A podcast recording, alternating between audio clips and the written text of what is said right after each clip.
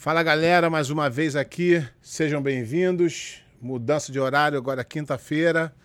É, vamos começar agora toda quinta-feira, nove e meia horário do Brasil. A galera já chegou em casa, já acabou o treino, dá para assistir a gente. Hoje é o nosso bate-papo é com um cara é, multicampeão, duas vezes campeão mundial absoluto, um título que todos querem, poucos têm. E além de tudo, é um grande amigo meu. Isso aqui vai ser mais um bate-papo de, de amigos do que uma, do que um, uma entrevista. Então vai ser bem legal. Cumpridão, seja bem-vindo. Fala rapaziada, tô aqui, tô na área. Prazer aí, Pé, tamo junto. Começamos essa, essa aventura junto lá em Abu Dhabi, né? Eu ia falar isso, tu me deixou molhar o bico. É, então, pra galera que não conhece, isso tudo, essa ideia do resenha Black Belt começou quando a gente estava em Abu Dhabi, tinha acabado de lançar o Facebook Live, alguém ligou, e aí a gente começou a falar um montão de loucura e, pô, geral se amarrou. E aí, quando eu voltei, dei meio que uma continuidade, depois não consegui mais, e aí a gente tá voltando aí agora e bater um papo aí com o Cumprido. Cumprido, seja bem-vindo. Sabe que é sempre um prazer falar contigo, porque tu é, tu é um dos, dos presentes que o jiu-jitsu me deu, um grande amigo, um cara que eu respeito, não só por ser campeão, mas pelo caráter que tu tem, que eu consegui conhecer depois de muito tempo. Vale muito mais. A... O jiu-jitsu me, me mostrou muita gente sem caráter, mas os que mostrou com caráter valeu muito a pena. Seja bem-vindo aí, vamos começar o bate-papo aí, dá um alô pra galera aí.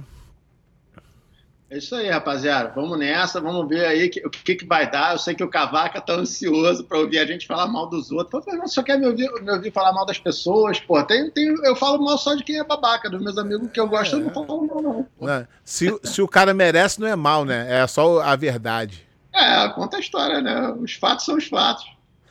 Então, para começar, cumprido, eu já tinha conversado contigo sobre isso. Isso aqui é mais uma coisa para ficar para a galera que não tem acesso, por exemplo, à informação.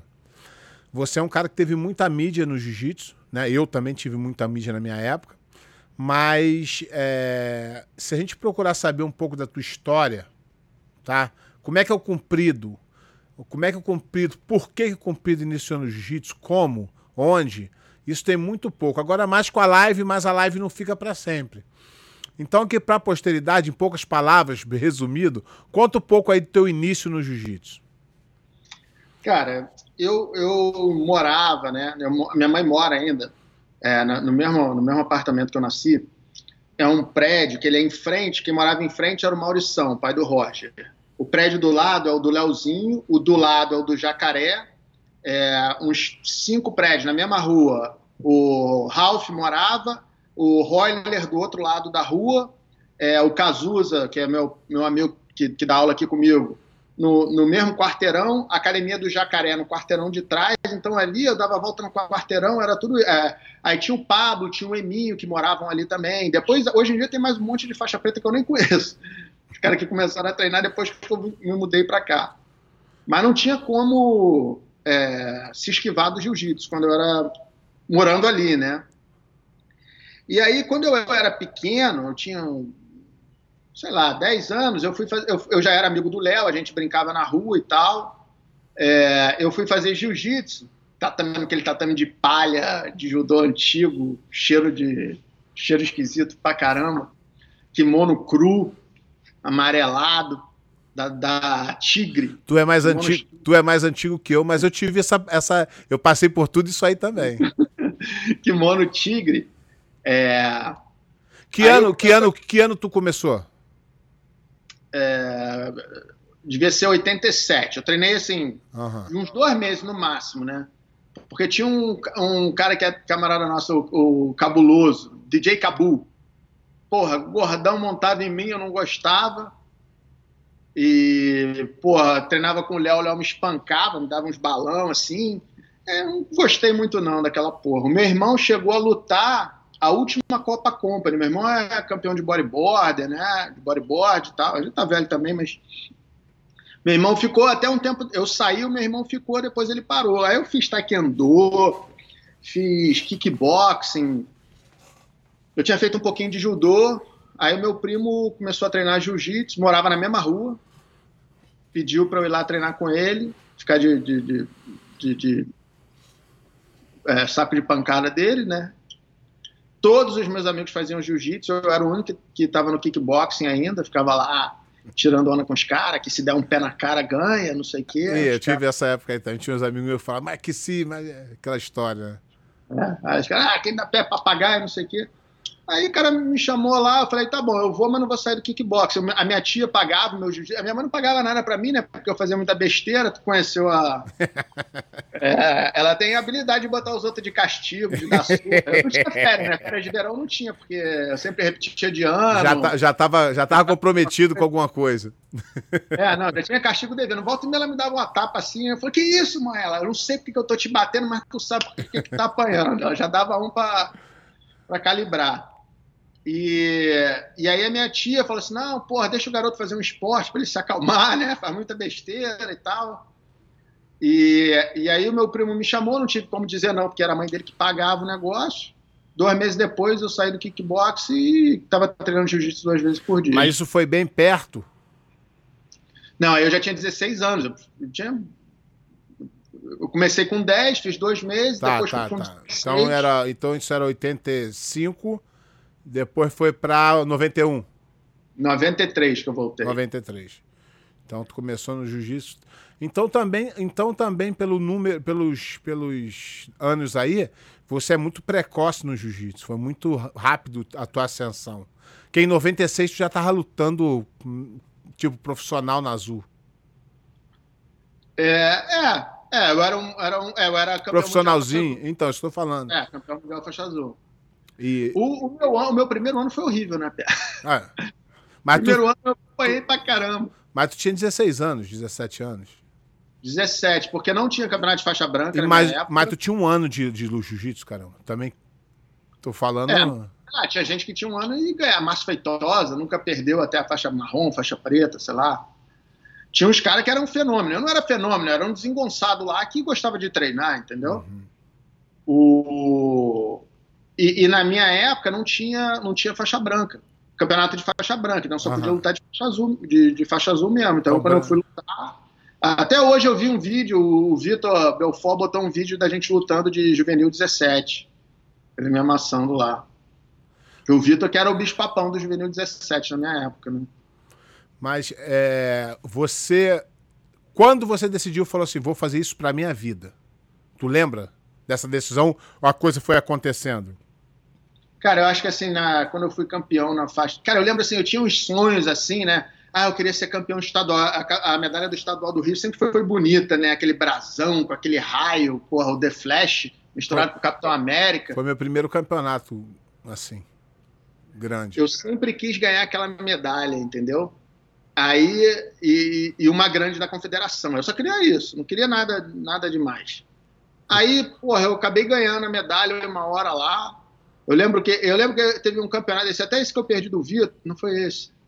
Eu lembro que tinha uma que você pendurava no, na faixa a medalha, tinha um clipe ah, assim, você Eu não cheguei a pegar essa época, eu sei, eu sei, eu sei. Eu lembro disso. Porra, essa daí eu queria muito ganhar, ter ganhado.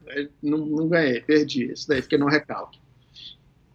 E, e, no juvenil, no juvenil, porra, tomei vários, vários coros, entendeu? Aí, mas perdi para vários caras bons e fui me encontrando, entendeu? Então, mas o juvenil é, aconteceu comigo, porque o juvenil são os moleques que vieram da faixa amarela, todos é, treinando há anos, para um cara tipo tu, que, porra, num ano no outro tava competindo, isso é muito difícil no jiu-jitsu. O cara começar a competir com um ano de jiu-jitsu, com 16 anos, tu não tem nem força direito. Ah, não, é. Pô, o Vitor era. parecia um, um, um, bicho, né? Todo saradão. Ele já jogava tênis antes, já fazia jiu-jitsu há bastante tempo. Então era o cara que realmente ganhava o peso absoluto. É, o Zulu era, era, foi juvenil junto comigo. O, o, o Marcelo Pupo já me ganhou no juvenil. É, pô, uma galera. O Chico Melo, a gente lutou no juvenil. Então, pô, tinha, um, tinha uma galera boa, é, alguns continuaram, outros pararam, outros só treinam por, por hobby hoje em dia. E, pô, mas teve uma safra boa dali. O, o, cabelinho, eu era. Eu tinha 17 para 18, o ano que eu completava 18, eu tinha feito 18, ou ia fazer 18, alguma coisa assim. E aí tinha a Copa Alfabarra, que era, uma, porra, era tipo mundial, só que antes da hora, né? Porque não tinha muito campeonato, tu sabe. Eu, é aquele campo tinha um campeonato e ia todo mundo de todo lugar lá pra. Não, não dava pra ganhar igual hoje. A avó ali ganhou o Open. Não dava. Ou tu ganhava de todo mundo, ou tu ganhava de ninguém. Nas faixas coloridas, era assim.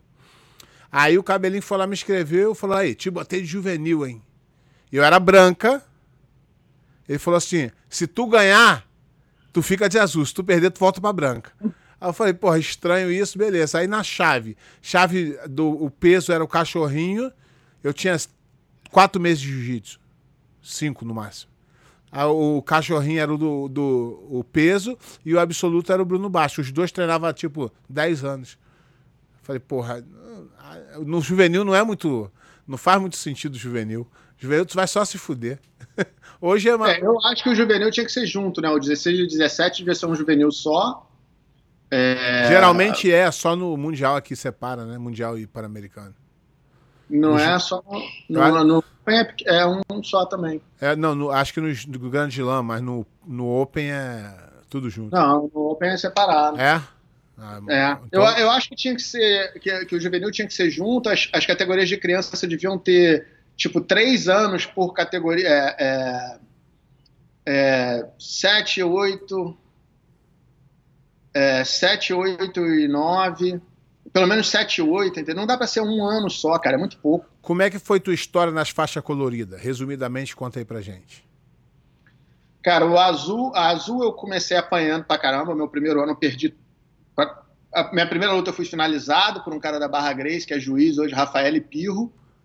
Rafão. É, Mamute, né? Me, me, me, finalizou no triângulo. É, perdi o ano inteiro. Perdi, fiz um monte de luta dura, mas perdi o ano inteiro. Até as lutas que eu fiz com o Vitor foram todas. Eu fiz, lutei com ele duas vezes, foram duras, mas eu perdi. E no, é, aí no, naquele campeonato que foi no Curral, no Atlântico Sul que foi no Curral, eu ganhei peso absoluto. É, na verdade, fechei o absoluto com o cara da Strike, com o Marcel, Marcel Dorf. Aí os caras, a gente não lutou no campeonato, mas lutamos na academia, eu ganhei dele na academia. E aí eu lutei um, um campeonato de azul, de azul adulto em São Paulo, depois desse, o último campeonato do ano, em dezembro já, e ganhei. Então, tomei pau o ano inteiro, ganhei os dois últimos campeonatos. Aí, porra, comecei a achar que eu era bonzinho na faixa azul. Fui pro Campeonato Brasileiro, tirei a foto com o Rickson, tomei um, um sal. e, e, mas, sabe, fui, fui a, acumulando experiência, porque o problema, cara, é que muita gente acha, você, você sabe disso, cara, o cara chega para tu, chega para mim, fala assim, ah, vou treinar três meses e vou ser campeão mundial. Você fala, ah, irmão, vai dar um mergulho na praia, porque, pô, tu não vai ser nada treinando três meses. Mas então, isso que eu pergunto sempre para as pessoas aqui. Tu acha que esse teu primeiro ano não foi importante para te ensinar uma lição? Várias lições. Porque várias lições. eu vejo vários caras que foram bons na Azul e não foram para lugar nenhum depois. Cara, você tem o cara que é muito talentoso, que ele ganha sem fazer muito esforço, só que você só consegue fazer isso por um determinado tempo. Quando o nível vai aumentando, você, o, o, o cara pode não ser super talentoso. Eu nunca fui um cara super talentoso, mas eu conseguia suprir a minha falta de talento. Eu, eu considero porra, o Leozinho super talentoso, o Nino super talentoso, o Margarida super talentoso. Eu me considero um cara é, esforçado, estudioso, é, bem preparado, com a cabeça boa. Para me formar como atleta, a minha cabeça, esse ano que eu tomei pau, que todo mundo passou minha guarda, montou, pegou minhas costas, o cara tem assim, ah, nunca passaram minha guarda no campeonato. Isso é uma merda, cara. Porque você não tá mais lutando para raspar o cara, você tá lutando pro cara não passar a tua guarda, porque você não quer que, porra, o, o Joãozinho passe a tua guarda, você não quer que um cara passe a tua guarda, entendeu? Você tem que lutar para arrumar um jeito de ganhar. E, e, e, a minha parada sempre foi, o que que tu quer fazer? Eu quero ganhar. Como? Não sei. Como der para ganhar. Dá para ganhar de vantagem, eu ganho. Dá para ganhar de dois pontos, eu ganho. Dá para cara ganhar, na, dá ganhar na punição, eu ganho. Dá para fazer o cara ser desclassificado. Dá para meu irmão, o, o que der para fazer para ganhar, eu vou fazer, é, dentro das regras, né? E, e esse ano, esse meu ano que eu apanhei foi importante. O ano que eu achei que eu estava bom e, to, e tomei várias banda. Várias lutas eu entrei achando que ia espancar e tomei um sal. Foi bom para te colocar no teu lugar também. Exatamente. E depois, aí eu fui, o meu ano de faixa azul, em 96, eu fui campeão no peso. No absoluto, eu fui para a final do absoluto, lutei com um camaradaço meu que a gente já, a gente já tinha lutado antes, o Glenn Williams, um aluno do bolão, porra, dentista, meu dentista aí quando eu vou no Brasil, gente boníssima, judoca. Eu lembro, Pé, que a gente estava, é, naquela época você lutava o peso, depois lutava o absoluto, né, no mesmo dia, no, no faixa azul, é, no Mundial. Aí lutei o peso, lutei o absoluto. Hoje cara. em dia ainda é assim, no azul ainda é assim. No mesmo dia, no azul? É. Puta que me pariu. E, só, que, só que naquela época você fazia no máximo cinco lutas, era quatro. O normal era. Eu fui campeão peso médio fazendo quatro lutas. Que era o peso mais cheio um dos pesos mais cheios, porque só entrava quem se classificava, né? O pessoal hoje em dia não sabe. Mas na, na, nos primeiros mundiais você tinha que ser ou campeão estadual, campeão ou vice estadual, ou campeão ou vice brasileiro de equipe, ou pódio de mundial, ou pódio de pan-americano. Ou a seletiva antes do mundial. Ou a seletiva, uma que era uma semana antes. Exatamente. Então era, era ou ser gringo. Naquela época, gringo, o jiu era bom no Brasil eu, na verdade, fiz a final, um dos poucos caras a fazer a final com gringo, acho que foi o único que fez a final com gringo, eu lutei com um cara que era, morava no Brasil, Nelson Solari, que era um aluno do Carson, um judoca também, tudo pra caramba. Acho que tá morando em Saquarema agora, não sei, uma coisa assim, o cara era, era duro. E quando eu fui... E eu, eu tava me sentindo muito bem nesse dia, cara, eu, eu entre a semifinal, eu acabei a semifinal, entrei naquele, naquele banheiro maravilhoso, aquelas instalações nababescas do pessoal, Tijuca. O pessoal sente saudade do Tijuca. É, o templo, três... o templo do jiu-jitsu. É, espantei três pombos, dei a cafungada na pipoca do, do, do pipoqueiro. Molhou o pé. Tomei cara, meu irmão. Aí, parecia que eu, meu irmão, tinha comido uma lata de espinafre. Achei que eu era o Popeye, né? Aí o cara falou assim: ó, daqui a 10 minutos a sua luta. Eu falei: não, pode botar agora mesmo. Aí, pé, o cara, né, o cara soberbo é foda. aí entrei é, lá. É a lição que tu aprende. Dei mó quedão no Glenn aí. O cara faixa, era faixa marrom de judô, era bem duro de judô. Porra, dei mó quedão. Eu falei, meu irmão, agora acabou, vou, vou matar. Aí, cara, foi dois minutos eu, eu, entrando de bicho, deu dois minutos e meio, eu não conseguia respirar. Eu, eu já estava naquele ponto que eu não conseguia mais ficar na guarda do cara. E o cara foi, começou a me atacar, se ligou o que estava acontecendo, começou a me atacar, começou a me atacar, me ganhou. Nem lembro é, de quanto, não sei se ele me raspou, se ele passou minha guarda, não, acho que não foi de muito não, mas, porra, lição também, né? É, eu acho que tu aprende mais na derrota do que na vitória. Muito mais. Na vitória, cara, você não. O cara não analisa, né, cara? Às vezes. É... Eu trabalhava com pela saco que o cara ia lá, lutava, aí ele, ele perdia de 32 a 2. Aí o Pela Saco virava pro cara e falava assim: caralho, meu irmão, aquele teu dois pontos foi demais, o juiz te fudeu naquela vantagem ali, porra, mas aquela tua raspagem foi demais. Aquele... Porra, se ele tivesse te dado aquela tua vantagem, tu tinha ganhado. Eu olhava assim e falei assim: meu irmão, o cara tomou 32 a 2. É isso que você vai falar com ele? Porra, o nego passou a guarda dele de tudo que era jeito, montou, pegou as costas, é, é, só não finalizou porque estava do lado de fora é isso que você vai falar pro cara? Eu já, e eu já sou o oposto. Se você ganhou do cara de 32 a 2, você é meu aluno, eu falo, meu irmão, você não pode tomar essa raspagem. Como é que tu toma aquela raspagem? Porque o que o cara está fazendo bem, ele vai continuar fazendo. O que eu não posso deixar é o cara cometer o mesmo erro de novo. Exatamente. Entendeu? Como professor e como atleta. Quando você, você faz uma merda ali, você fala, caralho, meu irmão. É, e, e, às vezes custa, né? A gente mesmo, a gente lutou. Porra, a, a, eu tava ganhando a luta. Nove minutos e meio. 30 segundos, tu me joga de bunda, eu tento te puxar para eu subir, me puxar para subir. O que, que, eu tinha que ter feito? Eu tinha que ter te bloqueado e saído. 30 segundos, eu estava ganhando a luta. Mesmo que fosse a vantagem, eu continuava ganhando. Porra, foi um erro que me custou 10 mil dólares. Cinco. 5. E o outro 5 que você ganhou no outro ano? Ah, e os outros 10 foi 15, né? Exatamente, 15 exatamente, no outro exatamente, ano. exatamente, exatamente. Foi mal. Entendeu? Matemática foi. Mas, é, é, e, e, tipo assim, Se eu tivesse ganhado de qualquer jeito, talvez eu não tivesse botado isso na minha cabeça. Hoje em dia, eu não comi, eu dificilmente cometeria esse erro. Não vou dizer que eu não vou nunca mais cometer o erro que eu, que eu cometi ali, e nem estou dizendo isso numa de dizer que, porra, é, você não me ganha, ou nada, nada disso. Que, porra, a gente fez boas lutas, todas as nossas lutas foram maneiras. E, e ali, realmente, cara, é, foi uma parada que, sabe, você fez o certo na hora certa e eu, eu, eu tive a oportunidade de me defender e não consegui fazer. Então eu aprendi com essa derrota. Se eu tivesse te ganhado, se eu tivesse caído ali, você não tivesse vindo para cima, eu não ia me ligar para isso. O próximo que tivesse, que me jogasse de lado ali, eu ia continuar a tentar subindo, puxando o cara.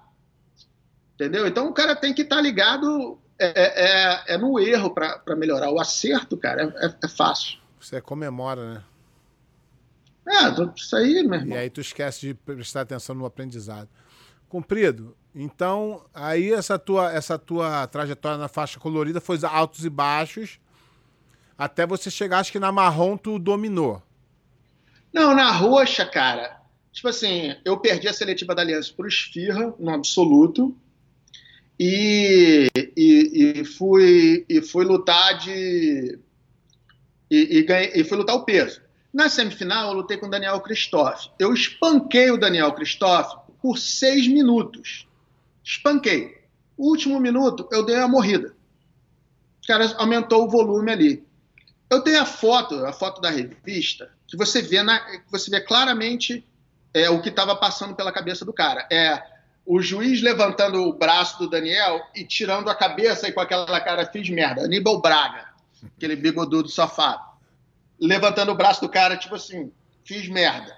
Eu olhando assim, ó, com a cara de meu irmão, o que, que aconteceu? E o Daniel também com a cara de assustado. Ele nunca achou que tinha ganhado. Me passaram alguns anos, o Elan veio me dizer que no dia anterior o, o Aníbal tinha cometido um erro grotesco contra um aluno do, do Toco, que era, o, que era um dos professores do Daniel Christoph. Tinha, tinha que pagar de volta.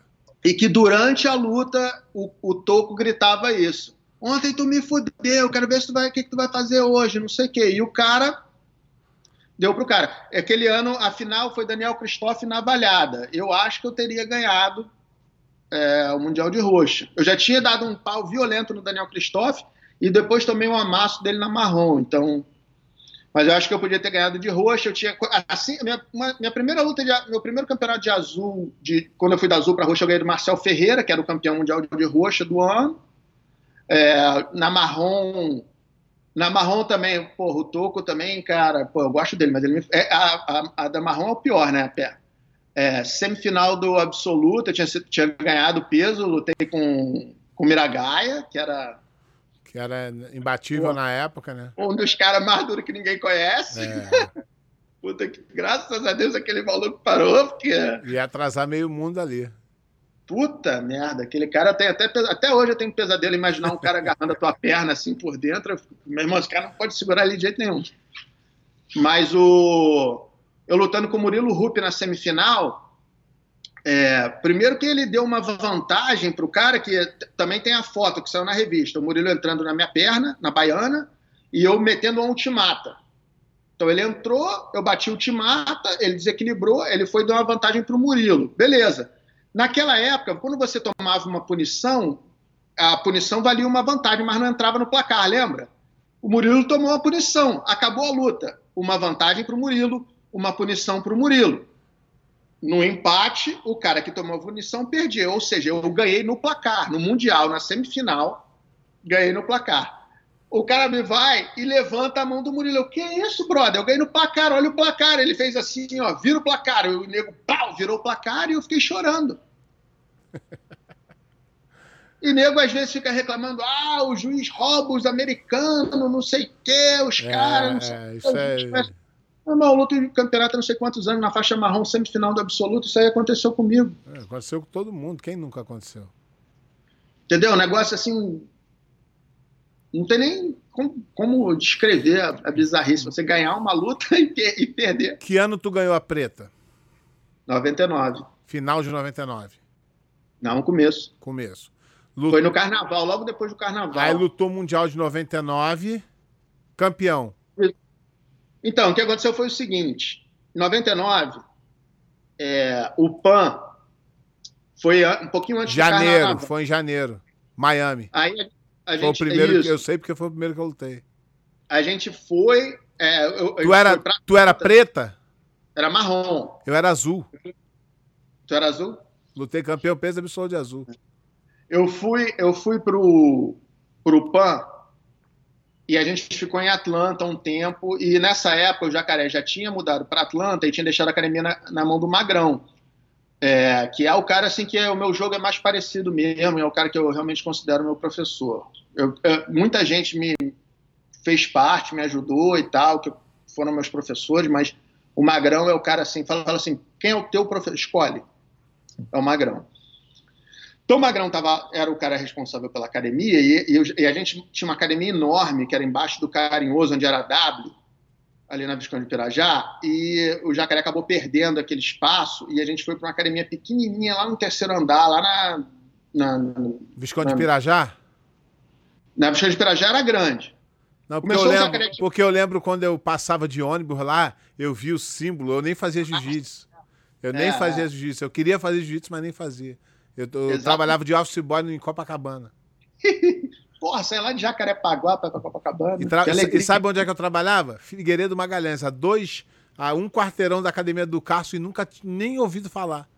Umas porra doida, né? É. Aí, o... quando a gente, a gente foi para essa academia, o Magrão, mas o Magrão tinha empresa, até hoje tem empresa, trabalhava com o pai dele e tal o, ele e o Jacaré chegaram para mim e falaram assim: ó, depois desse campeonato você vai ganhar faixa preta e vai assumir a academia, vai, vai ser o professor da academia. Eu falei: vocês estão malucos? Não, eu não, quero lutar de faixa marrom, posso lutar um monte de campeonato ainda. Aí os caras olharam para mim e falaram assim: e você acha que é você que decide quando você ganha faixa? Eu falei: não, mas ele então cala a boca, porra, você vai ganhar faixa preta e vai assumir a academia, é isso. tá bom. Aí fui pro campeonato, né, Pé? Você faixa preta. Perdi. Perdi do acho que perdi do café, acho que uma chave de três, ganhei a primeira, perdi a segunda, se eu não me engano. E aí fui lutar o absoluto, o absoluto, cara, foi bizarro, foi as foi um que foi às três horas da manhã. Então, isso porque tu era marrom, né? Tu era então, marrom. O é. meu foi quatro e meia da manhã, eu peguei a medalha às seis horas da manhã. Ninguém acredita não, aí, nisso. O, é, é verdade.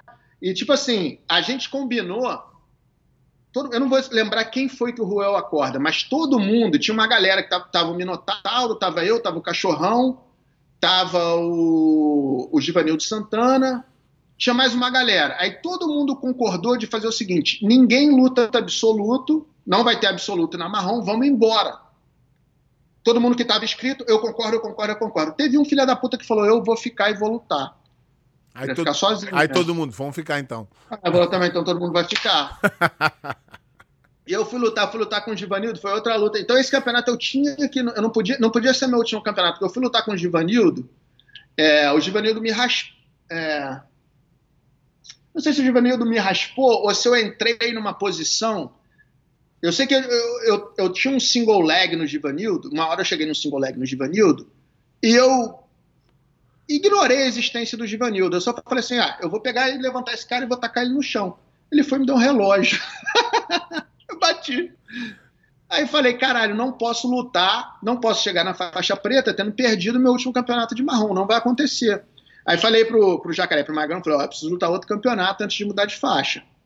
Aí tinha um campeonato de submission, que era assim, era é, tapa e chute que é um campeonato, não sei se tu já viu, eu de kimono, com o cara sem kimono dentro do ringue. Aí eu finalizo os caras rapidinho, mas nesse daí era tipo a regra do ringue, sabe? Uhum. Valia tapa e chute. Aí eu peguei a preta numa segunda-feira, era carnaval. esse campeonato foi no carnaval, no dia do carnaval. Lutei na segunda, é, na segunda-feira de manhã, o Jacaré me deu a faixa e eu voltei pro Brasil. Quando eu cheguei no Brasil, na terça eu fui na academia, peguei minha faixa marrom, amarrei na cintura, falei com o Magrão, falei, Magrão, é, eu gostaria de ganhar minha faixa preta junto, pô, Jacaré e tal, foi meu, primeiro professor, respeito pra caralho, meu professor tá lá em Atlanta, chefe da, da equipe e tal, mas eu gostaria de receber minha, a minha faixa preta novamente, é, da sua mão e na presença das pessoas que contribuíram para que eu recebesse a faixa preta.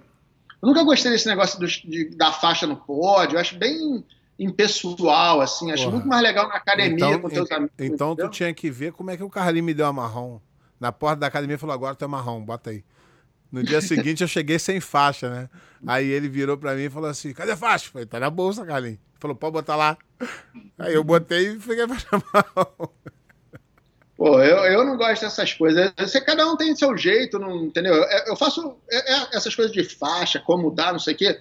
Eu tenho as minhas regras, as coisas do jeito que eu gosto de fazer, eu não interfiro muito nas coisas dos outros, não.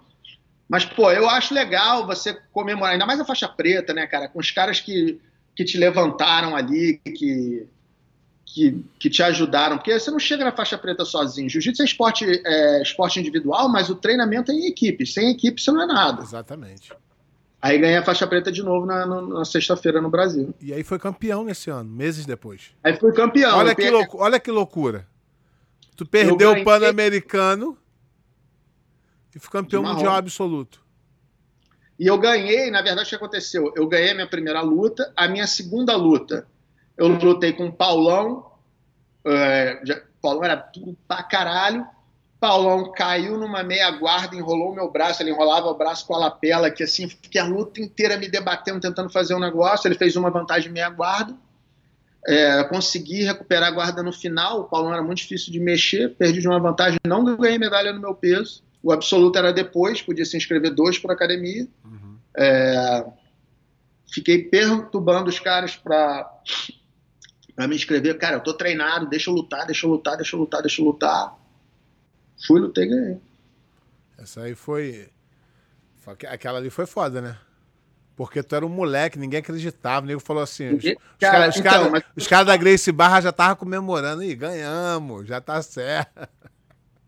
Mas na minha equipe, da minha equipe inteira, só tinha um cara que não estava torcendo para mim. O resto todo, tava todo mundo torcendo para mim. Os caras estavam. Entendeu? Porque, na, na, na, na vibe. Porque nesse campeonato é, decidiu o título, não foi isso? É, se o Roleta ganhasse, a Grace Barra era campeã mundial. Se eu ganhasse, a Aliança era campeã mundial. Então, porra, eu estava consciente do, da importância, não só para mim, não só de ser campeão mundial, mas de ser campeão mundial absoluto, faixa preta, no meu primeiro ano de, de faixa preta mas na importância que aquilo traria para a equipe. Acho que é o primeiro título mundial da Aliança. Uhum. Entendeu? E, e, de, e, com quem eu estava enfrentando, porque na, a minha semifinal e a final foram com os dois finalistas do ano anterior, foi o Zé Mário e o Roleta.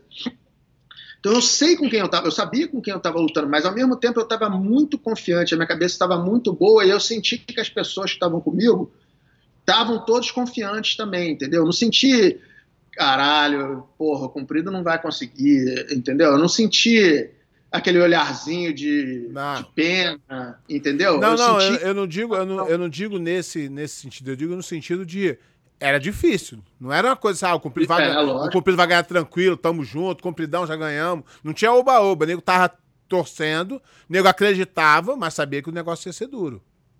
Claro, mas, mas tem a diferença de quando o cara sabe que tu vai perder, né, é, cara? Tem hora que tu sabe que o cara vai perder, ó. Ó, o fulano vai lutar com o ciclano ali, é, o fulano vai ganhar. Não, você, você era bem competidor, bem duro. Ah, não dava e pra ali, falar isso. Dava pra tu até tipo assim, perder, mas não desse jeito. O nego fala assim, ah, foi sorte. Foi, lógico que foi. Não, lógico que Só não. Só que foi sorte porque eu treinava. Não, eu já tinha finalizado com o chuchu. Mas que porra de sorte é essa? Que tua mão vai lá atrás no pé do cara. Que sorte é essa? Tua mão foi sozinha lá atrás. Tá maluco? Não, mas então, mas foi, por, foi sorte porque a situação se apresentou dessa forma, né, Pé? O, eu já tinha finalizado o chuchu na chave de pé, já tinha finalizado algumas lutas na marrom na final do, do, do, do Campeonato Brasileiro Absoluto de marrom, eu tinha finalizado ele na chave de pé. É, não inventei porra de chave de pé nenhuma, todo mundo dava aquela chave de pé na época, eu só popularizei. Não, não... Mas tu sabe que, que no, outras pessoas no teu caso já ia meter que tu inventou, então ah, já ia botar teu nome na, na posição. Pois é, mas o cara aí contar lorota não é a minha. Teu forte. É minha... agora, aí... agora tá, esse, esse papo tá muito morno, né, pra nós dois, né? Tu não acha? Não, é, a, galera, a galera. Tá a, a, galera não tá esperando muito isso. Então agora a gente vai começar a entrar na, na parte legal. Agora você vai contar a, o quebra da aliança. Como é que foi a quebra? O quebra da aliança foi culpa do Tererê. Pronto. Mas conta aí, pô, a galera vai ficar aqui, porra. Não, então, o que aconteceu foi o seguinte. O. Posso, Léo... posso introduzir? Vai, fala. Vou introduzir, vou, vou dar deixa para você. Isso é minha opinião, tá? O, o, o, o, o Fábio Gorgel, ele é um cara muito inteligente e malandro, tá? Ele é, é, foi o cara que visualizou e falou: não, a IBGF vai ser uma parada grande, então eu tenho que fechar com eles para lá na frente eu me dar bem. Aí na guerra, quando isso tudo começou, porque teve dois campeonatos, o Luizinho abriu a federação dele, que não me pagou, eu gosto sempre de lembrar, né, para é. não deixar passar. Não me pagou também, mas eu não fiquei babando ovo dele, aí. não fui lá botar fogo na chuva, sair da barra para ele botar fogo então, na chuva. Aí o, o Fábio Gorgel falou, pô, vou apoiar a BJJF, que a BJJF vai crescer e eu vou ter um, um contato bom com eles.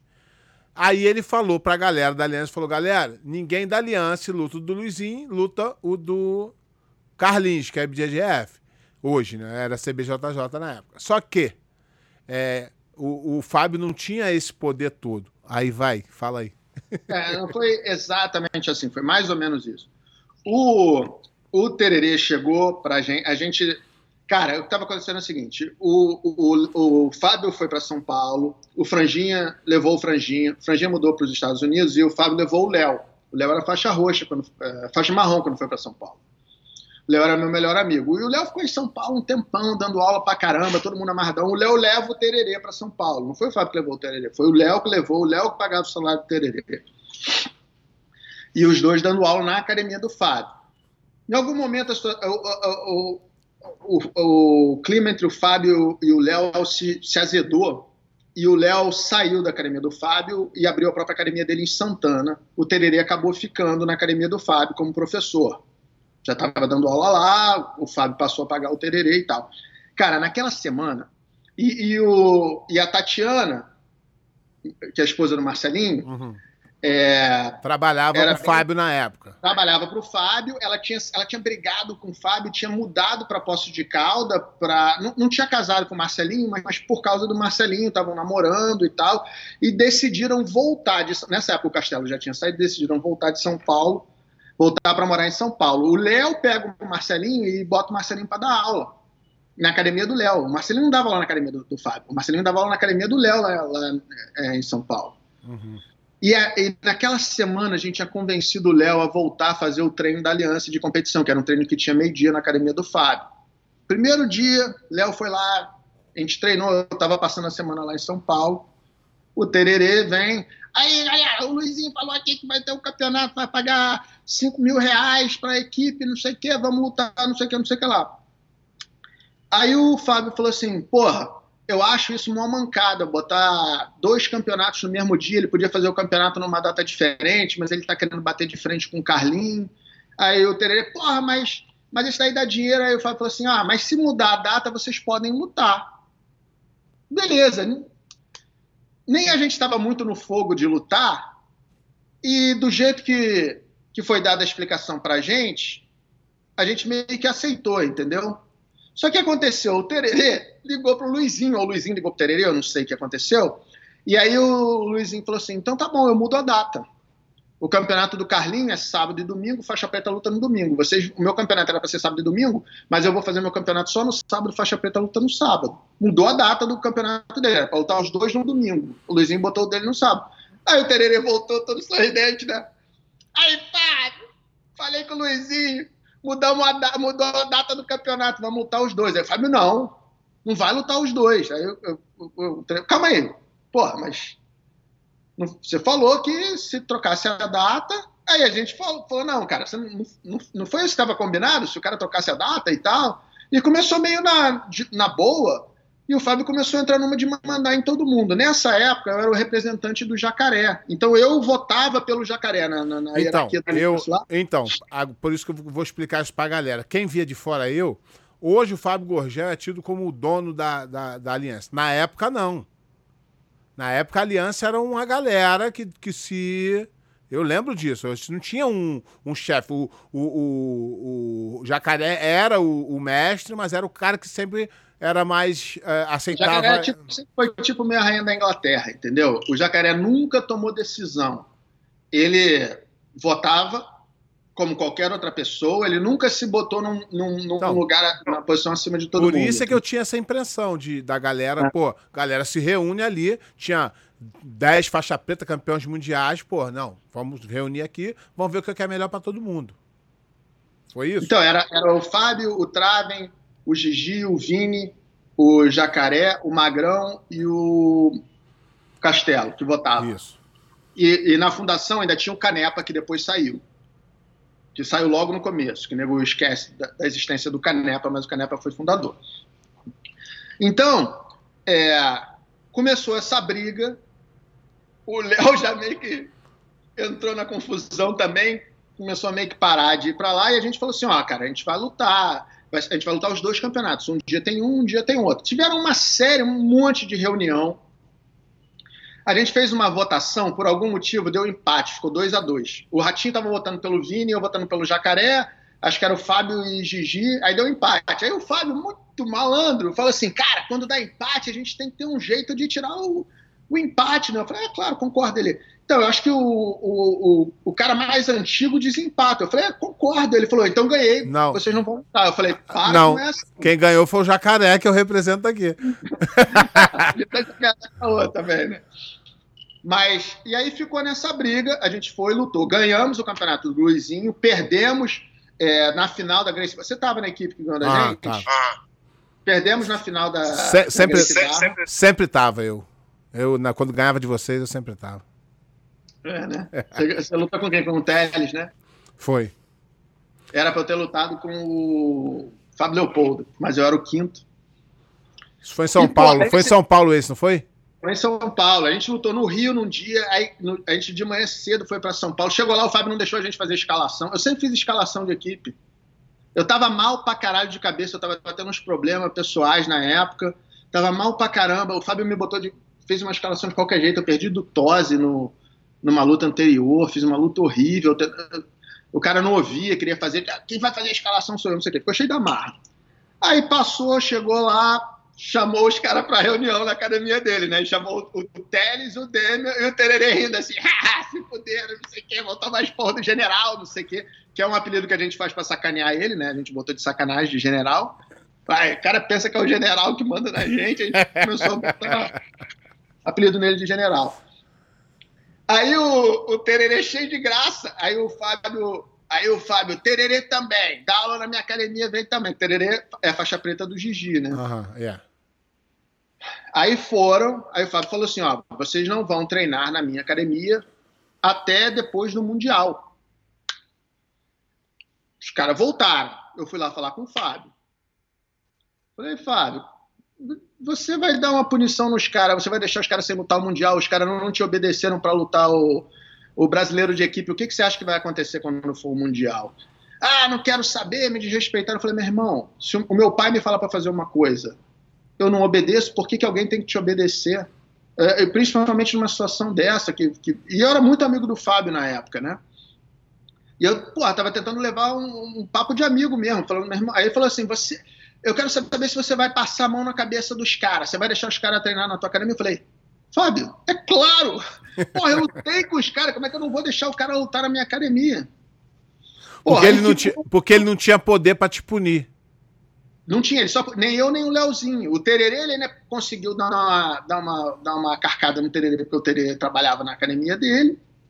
O Fábio e o Gigi sempre se odiaram. Nenhum, um não gosta do outro, o outro não gosta do um. Aí é. E, agora, e essa, agora essa entrevista começou a ficar boa, vai. Aí os caras os caras ficaram meio, meio juntos. O Jacaré tentando jogar pano quente, o Vini tentando jogar pano quente, o Vini e o Ratinho. E, cara, a, o negócio foi aumentando. Aí um dia fizeram uma reunião escondido da gente para tentar fuder a gente na academia do Gigi. Porra, eu, consegui, eu tava na barra, eu lembro que eu tava na barra e a academia do Gigi era em Ipanema, que ele abriu do lado da academia do Jacaré sem falar. Gigi malandrão, safado. Imagina, cara, você abriu uma academia do lado da academia do Carlinhos sem falar. Um dia a academia abriu. Onde é a academia? Três, era duas quadras. É, é, é, se, se, você lembrar, a, a nossa, tinha a nossa academia, tinha a praça, o quarteirão da nossa academia, o quarteirão da praça, no próximo quarteirão era a academia do Gigi. Tu vai abrir a academia do lado do teu professor sem falar. Ou seja, bom, não preciso fazer mais comentários. É, não, mas é bom, né? Mas é, mas é bom. Sempre bom. É. Aí. Para audiência é bom. Aí o, ficou essa reunião, eu consegui falar com o Magrão, me ligou, falou: você está indo para a reunião? Eu falei: que reunião? Aquela reunião na eu liguei para o Demi, o Demi foi, foi uma confusão. Tinha um monte de pela saco, faixa azul lá, dando pitaco na, na no negócio. Aí ficou um, uma briga do caralho. Cara, e a situação foi ficando escrota, porque os caras tentavam é, sacanear a gente, entendeu? Ficavam ligando, antes da gente lutar, os caras ficaram dando uma pressão. É, o Demian estava inscrito no absoluto da, da confederação, e o Gigi tirou o nome do Demian. Isso era 2002? Uh, a data não, não tenho certeza, possivelmente. É. O, o, o Gigi tirou o nome, a gente lutou, porque a gente lutou o campeonato. Aí o campeonato mundial do Luizinho foi uma semana antes. A gente lutou o Campeonato Luizinho, todo mundo foi bem. E quando a gente foi lutar o campeonato do, o campeonato do Carlinho, né, foi mais ou menos, tiraram o nome do Demian, eu lutei mal pra caramba, absoluta, a pior luta que eu fiz na minha vida, uma luta que eu fiz com o Napão lá, que até hoje não sei quem foi que entrou para lutar. É... E, cara, e os caras continuam, e o Fábio, principalmente, continuou enchendo o saco, queria fazer a gente pagar multa. Aí, tipo assim, o Jacaré até tentou dar uma aliviada, falou assim, não, Vamos fazer os caras me pagarem uma multa, cada um vai me dar mil reais. Aí a gente ganhou cinco, né? Uma equipe de sete ganhou cinco, dois caras não lutaram. Aí a gente pegou, o Ratinho foi e fez um cheque de 7 mil, deu pro Jacaré. O Jacaré tipo, mostrou o cheque pro Fábio e rasgou. o Jacaré fica numa de apaziguar, o Jacaré Lógico, fica meio é. no muro, mas tipo assim, eu achei que o Jacaré tinha que ter chegado assim, irmão, vocês, vocês aí, molecada, cala a boca, vocês vão fazer isso aqui. Fábio, cala a boca, você vai fazer isso aqui. Aí foi. Mas não, era, não era dele, né? Não é, Nunca não é, foi é, dele. Não é o estilo de liderança dele. Ele não é. O Jacaré não é líder. O Jacaré é bom pra caramba de discurso, cara. O Jacaré é o cara que ele vem aqui na frente é, da academia, ele começa a falar, tu fala assim, caralho, meu irmão, o cara tá realmente me motivando. Pelo menos a mim sempre me motivou ouvir o Jacaré falando e tal. Ele fala um monte de maluquice assim quando tu tá com ele sozinho, mas na frente ali. É, porra, ele manda bem, entendeu? É um negócio que eu não tenho. Eu, toda vez que eu tô falando com meus alunos, eu falo, meu irmão, eu tô falando bobagem aqui, eu não, Entendeu? Eu invejo essa habilidade uhum. que ele tem de, de, de falar com, com os alunos, né? Cara, aí, aí, a situação, aí o, o Tererê começou, ah, esses caras estão de sacanagem, não sei o quê. E o Tererê foi o que deu mais pilha o tempo inteiro. Aí falou, vamos sair dessa porra, vamos sair. Ninguém queria sair, a gente não fez uma parada para sair, entendeu? Se o Fábio tivesse sido malandro e, e, falado com a gente na boa, sem querer meter a, meter a bronca e falar, galera, ó, eu sei, eu, o Demer, cara, ele tinha um carro, um esporte velho, que ele andava com a Big Coke de 2 litros de água, porque o carro dava, andava três quarteirão, tinha que encher, botar água no radiador que o carro esquentava.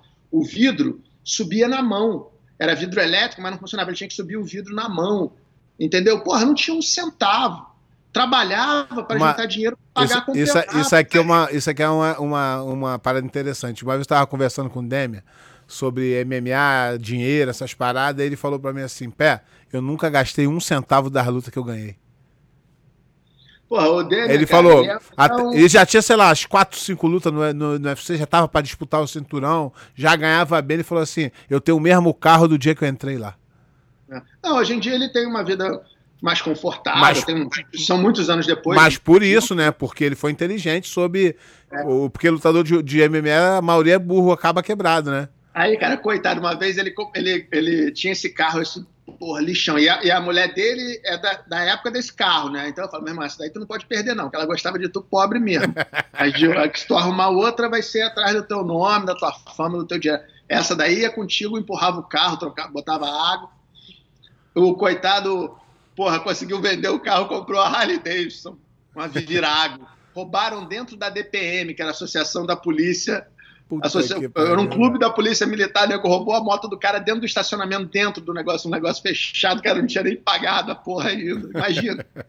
Então tava todo mundo. A gente era, não tinha grana, assim, entendeu? Naquela época, não, ninguém ganhava dinheiro lutando de jiu-jitsu. Foi o primeiro cara pagou mil, dólares, mil reais naquela época, era foi, uma grana. É, então, porra, pra que tava fudido. Então, pô, a gente, a gente ficou meio puto.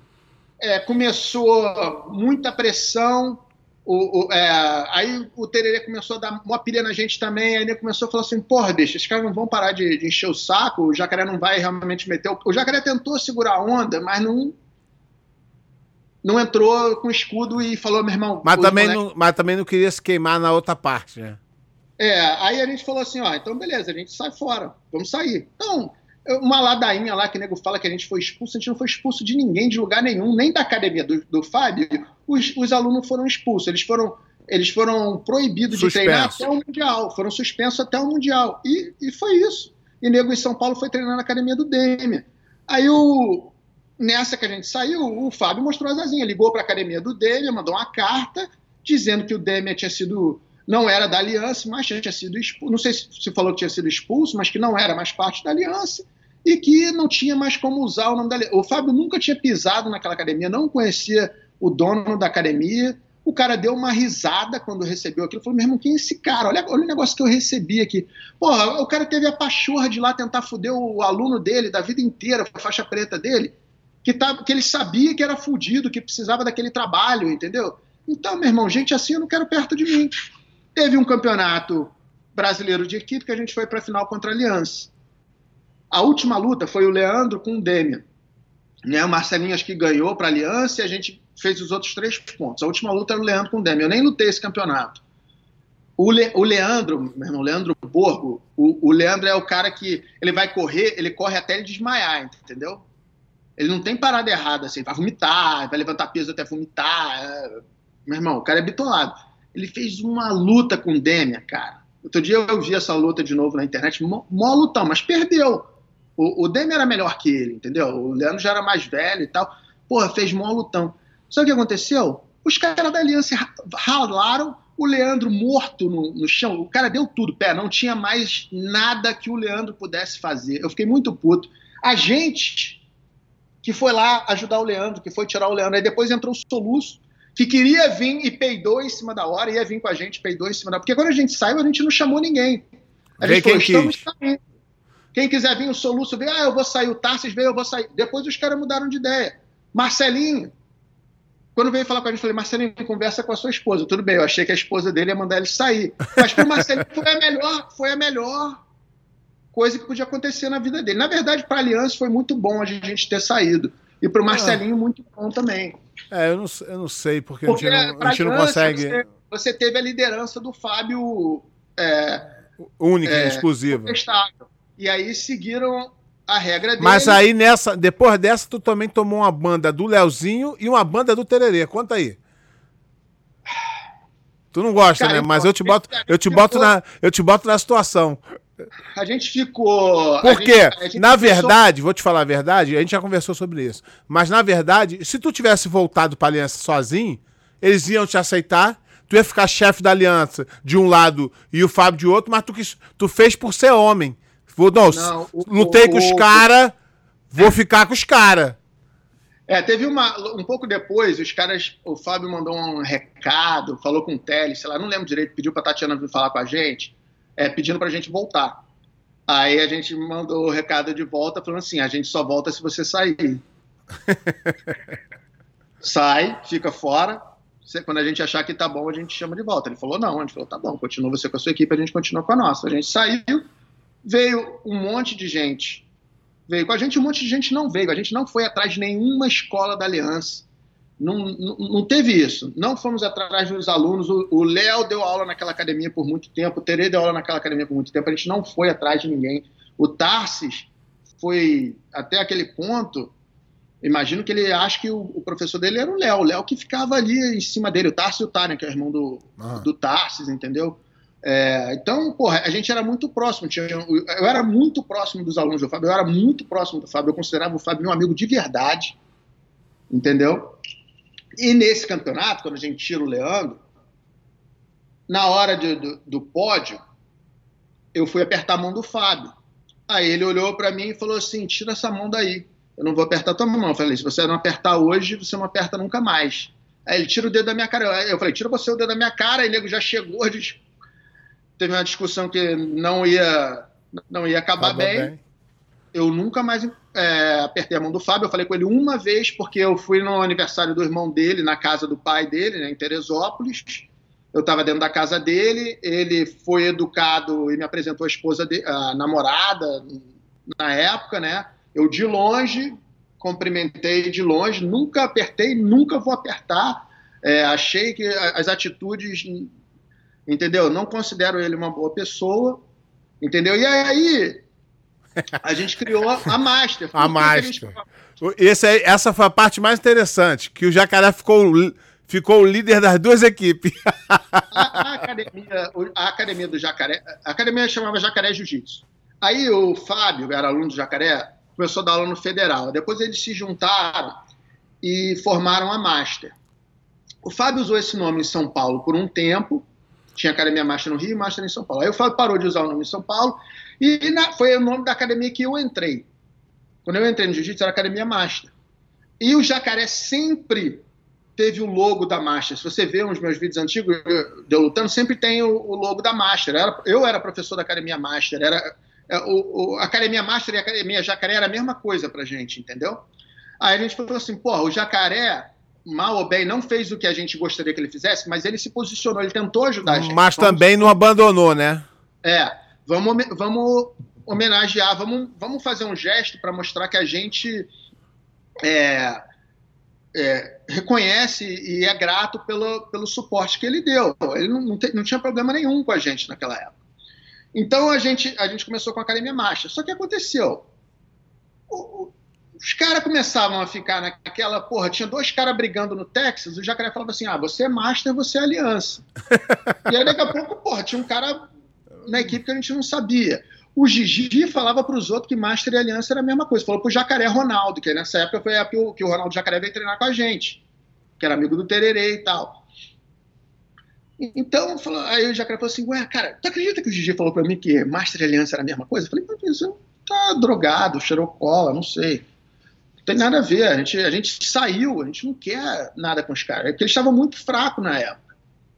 Passou um tempo, o Tererê foi na hora que o Tererê começou a dar sinais de dos problemas, que o Tererê tem dois problemas, um problema de uso de entorpecente, um problema mental mesmo, de, de esquizofrenia. E ele tava, cara, seguindo umas orientações do maluco lá de São Paulo. E aí ele eu veio com o papo de que eu queria eu queria ter minha própria equipe e, e, a, e a TT como equipe, a, a, a, TT era a academia Tererê e Teles. Ele, o Tererê, né, nessa época, ele já estava meio se agilizando e montou uma academia com Teles, que foi, foi a maior academia da, da gente em São Paulo. Então era onde tinha o treino da Master, né, na época. E aí ele foi agregando um monte de gente, inclusive o Cobrinha, o. O Galvão. O Lepre, o Galvão. Ô, galera! Os caras vinham do interior e foram ficando aí. Então a TT se tornou uma equipe forte, como equipe, né? Não só uma academia, mas como equipe. Aí o cara um dia chegou para mim, me ligou, e foi no mesmo dia que eu estava falando para ele que a gente estava tentando decidir o nome da equipe, né? Que a gente decidiu que não seria mais Master, ele estava decidindo e a gente chegar à decisão que seria a Brasa e que o Castelo ia vir é, e que seria o, o, presidente. A gente queria um cara mais velho, porque muito cacique, né, brother? Cheio de cacique. Do mesmo nível aí. Nenhum, todo mundo lá, porra, eu que sou bom, eu que eu sou campeão mundial absoluto. Não, mas eu ganhei o mundial duas vezes. Não, mas eu eu pulo mais alto, não, mas eu fujo o quadril mais longe. Começou meio com um negócio de vaidade, todo mundo. A gente não estava preparado para ter equipe. É muito novo. Aí o Tererê vira, cara, eu, eu lembro de eu falando com ele no telefone, falei, eu todo animado, o Tererê. É, qual é, Pringles? Eu não, vou te falar, gente, eu tô saindo da equipe. Aí eu. Para, negão, para de caô, porra, eu tô te falando um negócio sério, tá vindo de sacanagem, o nome da equipe agora vai ser Brasa, ele. Não, não tô de brincadeira, não. Tô te falando sério, não sei o que. Cara, eu, eu perdi a voz. Eu, não, eu falei, não, tu não tá falando sério, né, cara? Tá brincando, fala sério agora. Não, não, tô falando sério, tô saindo fora e tal. E, e, e aí eu percebi na voz do cara que ele estava falando sério mesmo, entendeu? Aí eu falei assim, tá, só que você não vai falar comigo no telefone, não. Tu vai me encontrar e vai me falar essa porra. Cara, ele se escondeu de mim o máximo que ele. Porque o, o Tererê é muito malandro, né, cara? Quando ele precisa, ele se faz de vítima. E quando ele tem oportunidade, ele se joga na frente, né? E, e porra, eu sempre fui um cara que não. É, é, quando ele se fazia de vítima para mim, nunca dava certo. Entendeu? Eu sempre fui um cara que dei esporro nele quando ele fazia merda e tal. Então ele sempre meio que ouviu e sempre. Sabe, eu acho que ele tinha um, um certo respeito por mim. E aí eu, eu, eu, falei, meu irmão, você vai ter que me encontrar. Eu sei que eu, de algum jeito eu fiz ele na academia, a gente tinha academia lá em Copacabana, ele foi lá na academia falar comigo. Eu falei, eu quero que você me diga por que, que você está saindo. Aí ele falou assim, qual é Pringles? eu falei, eu não, tô rindo, eu quero saber por que, que você tá saindo. Ele, qual é Pringles? Aí ele se ligou que eu tava afim de sair na porrada com ele, entendeu? Ele se ligou que, eu não, que não tinha nada que ele pudesse falar, que eu, eu tava muito angustiado, muito puto, e, e se ele falasse alguma coisa, entendeu? Porque, cara, eu comprei, tipo assim, eu não me arrependo não, não, tu fez o que você tinha que fazer, mas você se dece... mas se você se decepcionou com o que os caras fizeram com o que tu fez com é, eles. Eu, eu me decepcionei de não ter, sabe, o cara que, que, que eu conheço, que eu conhecia desde de faixa azul, que porque, cara, eu, para mim, eu sempre tive com as mesmas pessoas, eu sou parte da mesma equipe. É, desde o começo, eu treino com as mesmas pessoas, eu, eu, eu, mantenho as pessoas à minha volta que são as mesmas. Eu não, eu não, não queria sair, eu não saí de uma equipe para competir com a outra, eu não fui para Grace Barra, eu não queria sair da Aliança para ir para Grace Barra para ser campeão, eu não, eu não, não montei outra equipe para ser campeão, eu montei a equipe porque eu não tive opção, Exatamente. porque os caras estavam perturbando muito a gente. E aí eu fiquei muito desapontado. Eu não falava com o Tererê. Parei de falar com o Tererê. Nesse dia ele foi malandro demais, cara, porque, cara, eu, eu juro, eu só precisava de uma razão. Um, um negócio que ele falasse atravessado para mim. Ele, ele deu três risadas. Qual é, Pringles? Eu, eu entrei na, na salinha, tinha uma salinha pequenininha, eu entrei, fechei a porta. Ele, ele, já, ele já ligou a maldade, ele já foi, ficou meio de costa para a porta assim. Aí eu tu vai falar agora qual é o teu problema. Não tô te entendendo. Que papo é esse de eu quero ser, fazer minha própria equipe, de não sei o quê, de ter, lutar com alegria? Eu falei, meu irmão, que papo é esse? Eu nunca ouvi você falar assim, te conheço desde moleque. Aí ele, qual é a pinga, qual é a pinga, qual é a pinga? Pau, saiu fora. Aí, porra, é, teve o um episódio lá da viagem dele, que ele foi preso, aquele, aquela situação toda, e aí quando ele voltou, eu, eu dei uma força, na medida que eu podia, eu não não estava falando com ele, e aí fui aí voltei a falar com o cara, né? Porque é, foi eu tava eu, eu, fiquei muito tempo com raiva dele. Eu sou um cara bem rancoroso, né, Pé? Sabe? eu, eu, não, mas, mas eu vou te dele. falar, eu vou te falar, sabe por que tu é assim? Porque tu é sincero e verdadeiro. Aí tu não aceita a sacanagem e aquela sacanagem faz mal. E, e, e, não é que tu tá com raivinha, não. É que tu descobre que o cara mostrou para você uma face que tu fala assim, porra, não quero nem participar mais disso. Eu vejo você dessa forma que você quer se afastar, não só raiva, não, mas tu fala assim, pô, já deu, fiz, fiz o que eu fiz, fui verdadeiro, me entreguei para essa parada aí os caras viraram as costas para mim. A mesma coisa aconteceu com o Fábio Gurgel. Tu tinha é, ele como um amigo. Eu tenho um ditado que, que, é, que é aqui dos Estados Unidos, tem aqui nos Estados Unidos, é fume once, shame on you. Fool me twice, shame on me. Yeah. Que é, me sacanei uma vez, pô, você é. é o vacilão. Me sacaneia duas vezes, eu sou o vacilão. Exatamente. Entendeu? Então, porra, só que quando o cara chegou naquele estado, entendeu? Porque eu tinha raiva, mas eu gosto do cara, né? É, não.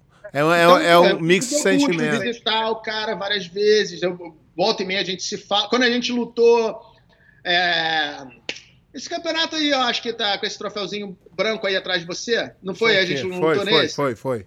Ele entrou no vestiário. Pé, ele, ele tava se recuperando. Foi o primeiro campeonato que ele foi. Ele entrou no vestiário e falou assim: ó. O pé vai puxar pra guarda assim, assim, assim, vai fazer assim, assim, assado. No meio da luta ele vai fazer isso, isso, isso. Eu olhei assim e falei, porra, tipo assim, eu já te conhecia, é, mais ou menos. Aí ele chegou pro. O, acho que o Robert lutou com o Jefferson. Jefferson. Aí ele chegou, o Jefferson vai fazer não sei o que, não sei o que lá. E não sei se o Léo Leite lutou. Eu sei que acho que três de nós lutaram, o Tererê entrou no vestiário meio grog assim. e deu a instrução perfeita para os três. Eu vou te falar, eu não sei se eu comentei isso contigo, eu acho que eu comentei. Eu fiz um eu fiz um grupo de estudo aqui na minha academia durante a quarentena sobre uh, tática de luta, sobre inteligência de luta, e eu fui estudar umas lutas.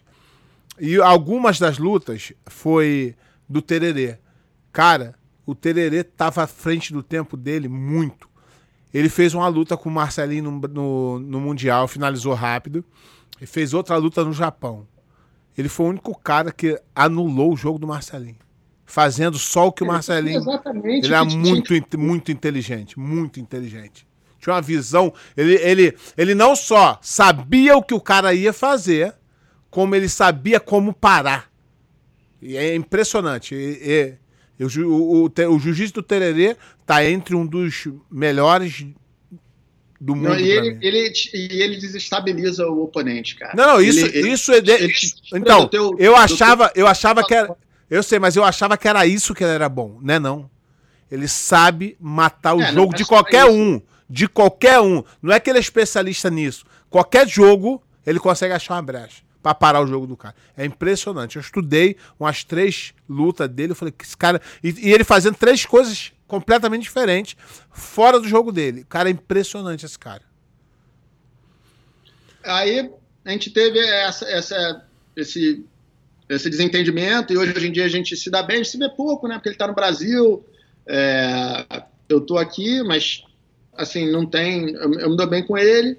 E em 2007, cara, é, eu, eu já tinha muito problema, eu era sócio do Ricardinho, já tinha muito problema com o Ricardinho. É, somos pessoas muito, muito, muito diferentes. É, os valores que a gente tem são muito, muito, muito diferentes. É, o jeito de administrar, o jeito de, de se comunicar, o, o, jeito de. Sabe, eu não consigo não gostar, é, eu não consigo é, não gostar de você e fingir que gosto. Entendeu? Se eu não gosto, eu não vou te abraçar a pé. Eu, eu não vou disso. chegar e ficar te abraçando e, porra, pé, tu é o cara, tu é, porra, me amarro na tua. E, na, e saiu, começa a falar mal. Sai e fala, caralho, esse pé de pano é mó pela saco. Caralho, meu irmão. É, como você faz um negócio desse? Você não se sente humilhado? Eu, eu me senti mal, cara. De, de todo mundo ver eu, eu, babando o ovo de um cara e depois o cara levantar e eu falar mal do cara. Então, era um cara que não estava batendo comigo. O, o, e ele tinha muita inveja do Felipe Costa, porque ele se achava.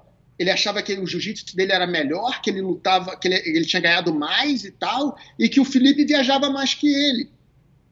Só que aquela mentalidade burra, né, cara? O Felipe viajava mais que ele, não necessariamente porque o Felipe era melhor competidor do que ele. Talvez porque o Felipe fosse um melhor professor, mas principalmente porque o Felipe era um cara que falava inglês e que tinha paciência. Eu não tenho paciência. Quando eu vou fechar um seminário, aí, brother, você quer fazer um seminário? Custa tanto. No dia tal eu posso, no dia tal eu não posso. Quer, quer, quer. Não quer, vai pra porra. Estilo pé de pano. Exatamente. O Felipe, Preto no branco. cara, bate papo, manda e-mail, porra, remanda, viaja, fica três meses fora, não sei o quê. Entendeu? Então, porra, os caras tem o seu carisma, né? Cada um tem, é tem lógico. um carisma. Uma coisa é uma coisa, outra então, coisa é Ele tinha uma inveja do Felipe. Aí depois a gente descobriu, ele falava lá na academia, ele falava mal de mim para os meus alunos, cara. Falava mal de mim para os alunos. Falava, tu vai na aula do cumprido, ele não sabe nada. Tu viu? Tu viu? É, é, eu treinando com ele. Ele não me pega, não, não faz nada comigo, não sei o quê. Eu treine... Obviamente, quando eu treinava com ele, eu treinava devagar Aí, às vezes, ficava ali fazendo guarda, deixava ele, ele pulava, chegava muito mais rápido que eu, chegava do lado, eu voltava, não sei o que, era o único jeito que eu tinha de, de forçar algum treino, de fazer algum treino, né? Porra, porque um moleque daquele tamanho, tu isola pra lá. Eu vi o Felipe Moreno, lembra do Felipe Moreno, cara? O Felipe Moreno uma vez pegou o braço dele assim, ó, uma mão aqui, uma mão aqui, e, e fez ele bater assim, ó, envergando o braço pra trás. Então, Mas, e aí, como é, que, como é que foi essa saída? Tava, como é que foi essa saída aí do Leozinho para a criação tava, da. O Felipe já. O, o Rico começou a dar pilha no Léo, aí tinha um, um, um, problema entre o Léo e o Demian. E aí, e aí começou a ter uma, uma, uma, divisão na academia. E eu achei assim que os caras, entendeu? Meio que foram atrás dos alunos, entendeu? Foram se fortalecendo. Foram, ah, eu te dou aula particular, eu sou professor aqui, dá uma, dá uma atenção, deu uma atenção especial para os alunos dos outros. Entendeu? E, e aí saíram, porra, o Léo, como eu falei, é meu, meu melhor amigo desde que eu tenho 10 anos de idade. Quando saiu, eu soube da mesma forma que todas as pessoas souberam. E, e porra. Então, então, então ele não era tão teu amigo assim. Cara, sei lá, não sei por que, que ele fez isso, entendeu? Não, mas eu tô dizendo, é, assim, eu tô dizendo isso, por, eu tô, dizendo, eu tô dizendo isso porque, além do jiu-jitsu, qualquer coisa, a amizade vem em primeiro lugar. Ele, independ, ou qualquer pessoa que realmente considera a outra, a primeira coisa que vai fazer é ir no amigo e falar, ó, tô pensando isso, vou fazer, vai ser melhor para mim. No final, é capaz até tu entender.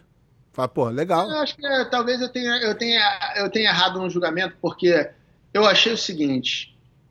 Uh, na minha cabeça, assim, o Léo sabia exatamente o tipo de pessoa que eu era e o tipo de pessoa que o irmão dele era.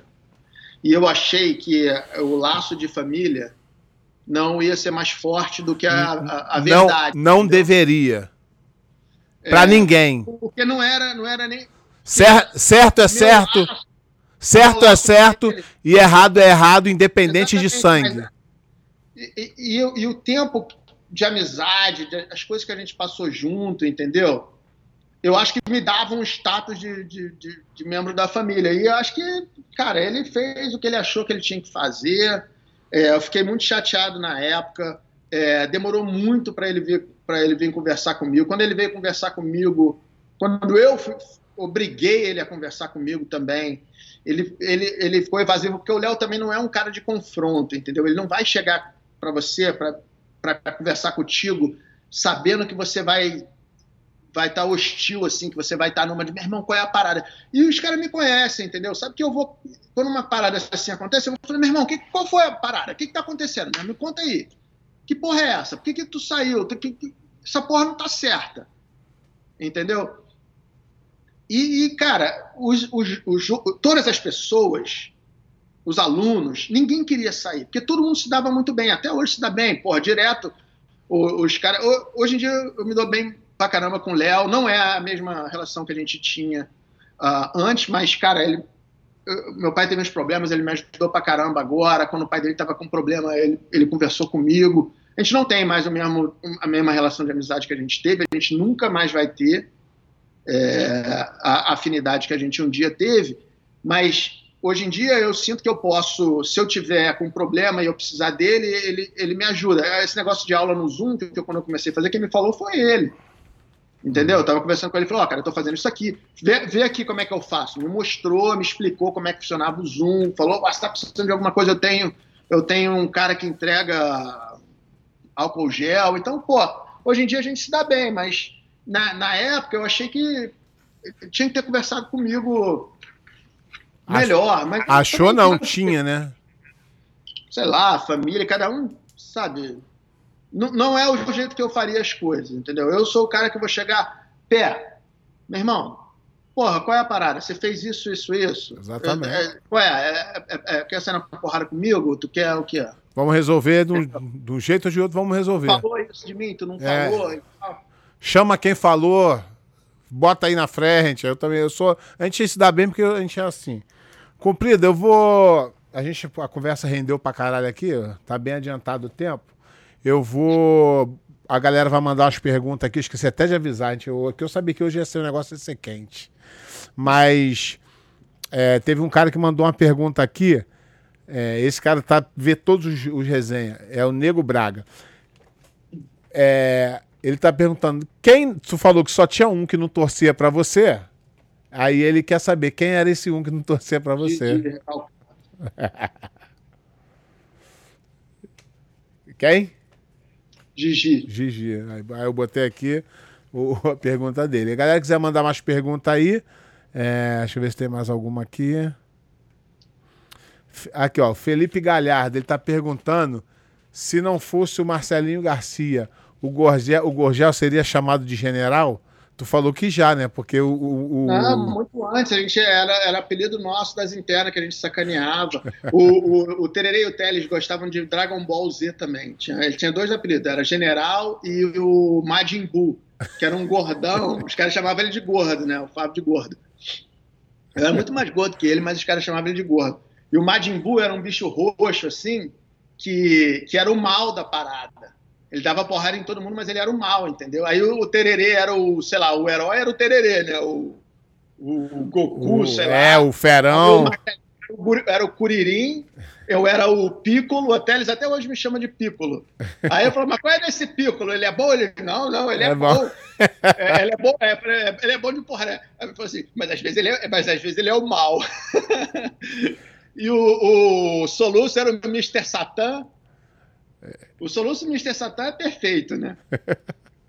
ó, tem mais. Aí, apelido, assim, tem mais um, mas, tem mais um, tem mais um aqui, ó. Moisés Gueiros de Mello. Pede pro Cumprido falar do enquadro que ele te deu depois da publicação da revista. Ah, aquela história do. Nem deu. É, nem deu. Não, não dei, não mas não, porque... mas, mas porque não encontrou, mas queria dar, tu falou isso. Não, o negócio foi o seguinte: o, o, eu lutei com o pé a nossa primeira luta, o pé era marrom, eu era preta. É, um brasileiro de equipes. Logo depois de Abu Dhabi, eu cheguei. Eu acho que eu ganhei aquela luta. Que isso? David, pô, eu raspei, peguei as costas, raspei, peguei as costas. Você passou a minha guarda. Raspei e passei a guarda. Raspou e passou a guarda. Isso. Você pegou, na verdade foi queda, né? Você pegou a minha perna, eu puxei a guarda fechada e depois você passou a guarda. Isso aí. Eu achei que eu tinha ganhado aquela luta. É, mas tudo bem, não, não, o problema não foi ganhar ou perder a luta, que é, você não fez nada errado durante a luta. É, Só que você deu, foi é, culpa minha, né? Você já me explicou o que aconteceu, é, mas é. a declaração que foi dada. Não, a declaração que foi colocada, né? É, a, a, a aspas que foi colocada. Era assim, eu, e, eu tinha, e eu tinha te dado um estrangulamento que estava no pau e você saiu na raça mesmo. Eu lembro até e, hoje. Tudo começou a ficar preto, aí eu cuspi assim, ó. Nunca mais eu esqueço. E, e, porra, você falou. E aí a, a, chamada era assim, porra, eu nunca ia bater. É, era, era um negócio meio desrespeitoso. Eu fiquei muito puto, porque, porra, eu não tinha nada contra você. Eu tinha até te visto pela primeira vez. Assim, não pela primeira vez, que acho que você tinha lutado com o Roger antes, o Roger Brooking, no Mundial, né? Na, não sei se foi na final na semifinal. Mas assim, na, quando, a gente, quando eu fui fazer a pesagem, que a pesagem era na IBJJF, uhum. ainda na casinha, você tava saindo. Então, pô, É, não, eu, mas eu, ninguém me conhecia, eu era o Zé, Zé, Zé à esquerda. Entendeu? Você tava Você já era. Tu, tu, já era o cara, eu era o Zé Ruela. É, aí eu falei, porra, mas eu achei desrespeito, entendeu? Eu fiquei puto. Aí eu, aí eu falei assim, meu irmão, vou parar. É, não, pensando, pensando bem, é lógico que é. Um moleque que acabou de pegar a faixa marrom Porra, e falando, mas porra, foi ali na saída do negócio. O que eu quis dizer era que, porra, eu falei, caralho, se eu conseguir sair daqui e não desistir, porra, eu sei que eu vou conseguir ganhar. Mas aí na, na hora ali, os caras da revista sempre pegam a frase mais que vai vender mais, né? É, e, e, e, também, e, também no, e também não sei se foi aquelas palavras ali que eu usei, né? É, bom, Independente. Quando eu falei assim, esse cara é um merda, filha da puta, cheio de marra, vou meter a porrada nele. Aí eu te encontrei no, no desafio Jiu-Jitsu em São Paulo, acho que você estava dando aula na academia do Raia na época Foi... e tal. E eu lembro que você estava sentada numa cadeirinha de, de, de, metal e eu botei a mão no teu ombro na maldade para te dar um soco já e te derrubar da cadeira. Só que nessa que eu fui, que eu botei a mão no teu ombro, eu falei, fala aí, pé de pano. Eu já, eu já vim na, na maldade mesmo. Aí você, fala comprido, e aí, beleza, não sei o quê, e a gente começou a trocar ideia. É, porque, e, tipo, assim, tipo assim, se eu tivesse falado, se eu tivesse falado com a intenção de te ofender, ali eu estaria todo escabriado contigo. Não ia falar contigo achando que... É, foi, foi uma parada, foi tão natural o jeito que você falou, e, e tu sabe essa história, tu, tu sabe dessa história. Eu cheguei na maldade para te dar uma porrada. Do jeito que você se se comportou sem saber que eu tava de maldade para cima de tudo, de, de crocodilar. Era crocodilagem, né? Dar porrada no cara que tá sentado, dar um soco no cara que tá sentado, porra. é, porra, a gente. Dali a gente foi ficando amigo, lutamos algumas vezes e tal. Entendeu? Podemos vir a lutar de novo, mas acho que, cara, a gente vai ser amigo para sempre, entendeu? É. Porque é, cada um, um sabe o que o outro. Quem é, o outro gente, é. é mais fora do tatame, né? É, Eduardo Siqueiro, fala pé, fala comprido. Porque por você estar próximo de muitos praticantes de jiu-jitsu na sua vida toda, isso te ajudou para as conquistas do bimundial absoluto? Sim, cara. Porra, é, os, os, os meus eu, parceiros. Eu acho treino... que isso é muito importante. Eu acho que isso é, é, muito importante. Tu não vai nunca ser campeão mundial de jiu-jitsu andando com jogador de bocha. Você tem que sentir aquela energia ali. Você tem que estar. Tá... Eu falo, eu falo isso para todo mundo. Não adianta tu ir para a melhor academia do mundo se a energia lá é ruim. Se os caras não te querem lá. Tem que ter uma. uma... Não, e, e, assim, na época, né, que, que eu lutava no adulto e tal, antes de eu vir para os Estados Unidos, eu ia no campeonato, eu sabia todo o jogo de todo mundo da branca, da azul a preta. Os campeões mundiais é eu lembro que teve uma revista que tinha um quadrinho assim, essa, isso ficou muito na minha cabeça, que tinha um quadrinho com, to, com a foto de todos os campeões mundiais. Eu sabia o jogo de todos. Eu sabia o que todo mundo fazia. Então eu vivia no campeonato. Os meus parceiros de treino eram muito bons. Os caras, é, é, que, porra, Jamelão, Demian, Teles, Tererê, porra, Telo. Cara, um milhão de pessoas. Eu não gosto nem de falar Gabriel Cardoso, Felipe, Traven, Castelo. Cara, é, é muita gente que não, não dá para falar. Escobar é, é muita gente.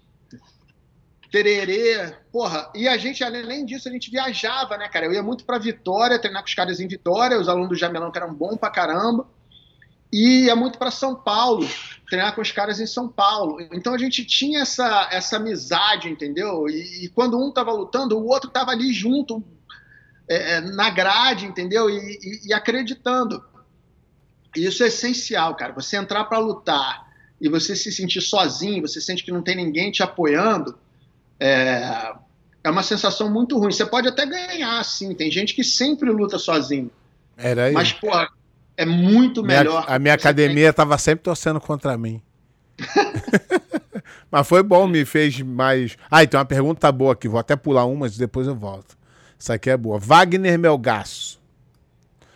Boa noite. Como vocês veem o papel do Fábio Gurgel hoje, vendendo uma fórmula de gerir uma academia de jiu-jitsu? Cara, eu, eu não acompanho as coisas do Fábio. Eu acho que ele é um bom um bom Vende empresário. Vendedor de peixe. Um, bom vendedor. Eu, sabe, não acompanho, não sei o que ele faz, não quero saber, não tenho interesse em, em saber o que ele faz eu quero que ele viva o mais longamente e o mais distante possível de mim. Entendeu? Não tenho, não tenho coisas boas para falar do. É, tenho, tenho coisas boas para falar do Fábio, mas não, sabe, não é uma pessoa, não quero nem saber, não tenho curiosidade. O irmão dele é meu professor. Magrão é um cara que eu amo, que eu adoro, que me deu suporte a vida inteira, que é um cara que quando porra, eu preciso, eu gosto de conversar, eu gosto de ouvir. Entendeu? Então eu não quero nem ficar também massacrando o Fábio. Eu, todo mundo sabe que eu não gosto do Fábio, o Fábio não gosta de mim, eu não vou fazer nada para adiantar o Fábio, ele não vai fazer nada para me adiantar. Isso daí é, é, fato. A gente sabe. Então, cara, o que ele faz profissionalmente, porra, ele é, ele é um profissional bem sucedido, mais bem sucedido que eu. A empresa dele funciona muito melhor que a minha bom para ele. Agora, eu não conheço o trabalho do cara. Eu, eu não, eu, eu acho engraçado o seguinte: é, até, até legal o que ele tá fazendo. Tem pessoas que precisam mesmo, isso é uma. Legal. Mas o mais engraçado foi quando ele lançou. Ele fez um vídeo e falou: eu tô fazendo isso para ajudar a comunidade do jiu-jitsu, dar pro jiu-jitsu de volta o que o jiu-jitsu me deu. Fiquem ligados, quinta-feira. Quinta-feira, ó, por, por 599 você pode comprar. Eu falei, pô, tá, tá, ajudando ninguém não, caralho. É, e, e, é legal, é isso que eu tô falando. O, a, o projeto é legal, mas, pô, seja honesto. Fala assim, ó, vou fazer um programa para vender, vocês vão gostar, vai valer a pena, beleza. Mas ele falou, quinta-feira, porque eu acho que tem, tem um cara que entende de rede social por trás dele, que fala, marketing fala pra ele fazer isso. Mas eu achei engraçado. Falei, porra, aí também não, né, irmão? Porra. Mas... ah, comprido. Marcos Souza Muniz. Comprido, qual a sua opinião sobre o sistema de grau nas faixas e o nível jiu-jitsu está melhor nos Estados Unidos ou no Brasil? Cara, eu não posso dizer onde o, qual o nível melhor, porque eu moro aqui nos Estados Unidos, eu tenho um contato. Eu vou no Brasil quase todo ano. É, mas eu não acompanho competições no Brasil, eu não estou mais presente nas competições do Brasil. De uma forma geral, em competição você sempre tem um nível alto, né? Mas eu acho que nem é uma comparação, uma comparação que se deva fazer. Tem muito professor bom no Brasil, tem muito professor bom aqui, muito brasileiro bom aqui nos Estados Unidos. Eu acho que deve ser um nível é, de aluno é, parecido. Então, essa aí, essa aí, já vou anunciar aqui nosso projeto que acontece? A gente tem essa pergunta, essa dúvida. Qual é o, o nível melhor, Estados Unidos ou Brasil? Tem prós no Brasil, tem prós aqui, tem contras aqui, tem contra lá. Então a gente vai fazer um debate. Serão quatro pessoas.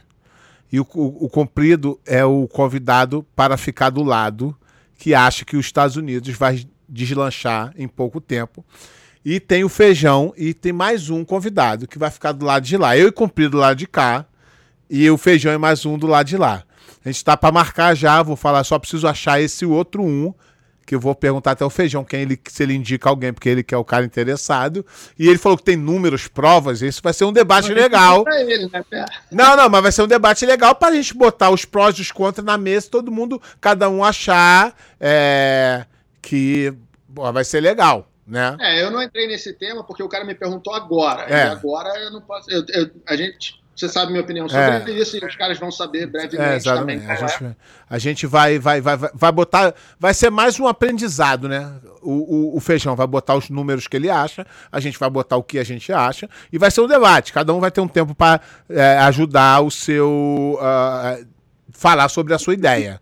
Então, então. Galera, vocês estão mandando muita pergunta, o tempo está aqui meio é, curto. Vou escolher mais uma aqui para. Pra Botar. Eu, gosto do grau, deixa, deixa eu só falar. Isso, um isso, vai, vai, vai. Cara, é, grau na faixa preta só tem uma regra: é ano em atividade. Você tem que estar tá treinando. É, conta a partir do dia que você ganhou a sua faixa preta, o tempo que você está treinando. Se você se machucou, ficou dois anos sem treinar, não conta.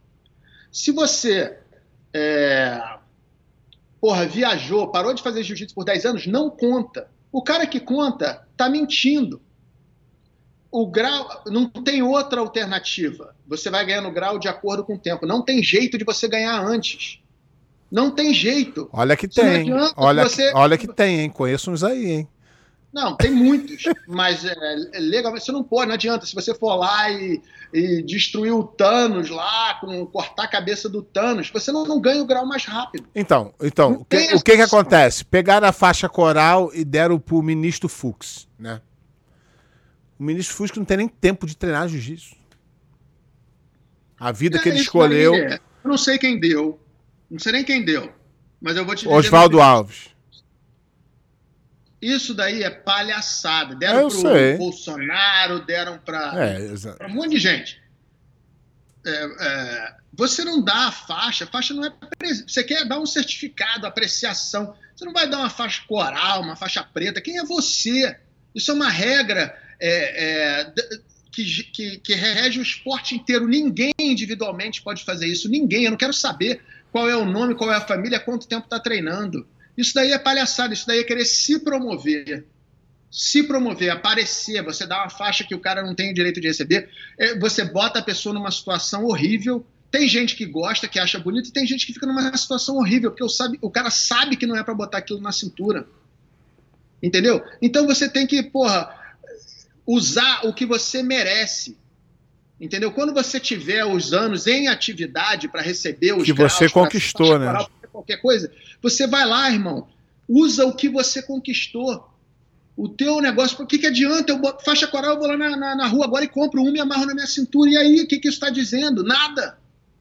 Porra, é ano em atividade, brother. Quem não usa isso, não quero saber qual é a família, se é Grace, se é Machado, se é, se é Pano, se é da puta que o pariu. Não tem alternativa. É ano em atividade. Qualquer coisa que nego inventa é causada. Não quero saber quando você começou a treinar jiu-jitsu. Conta no dia que você começou a ser faixa preta e ponto.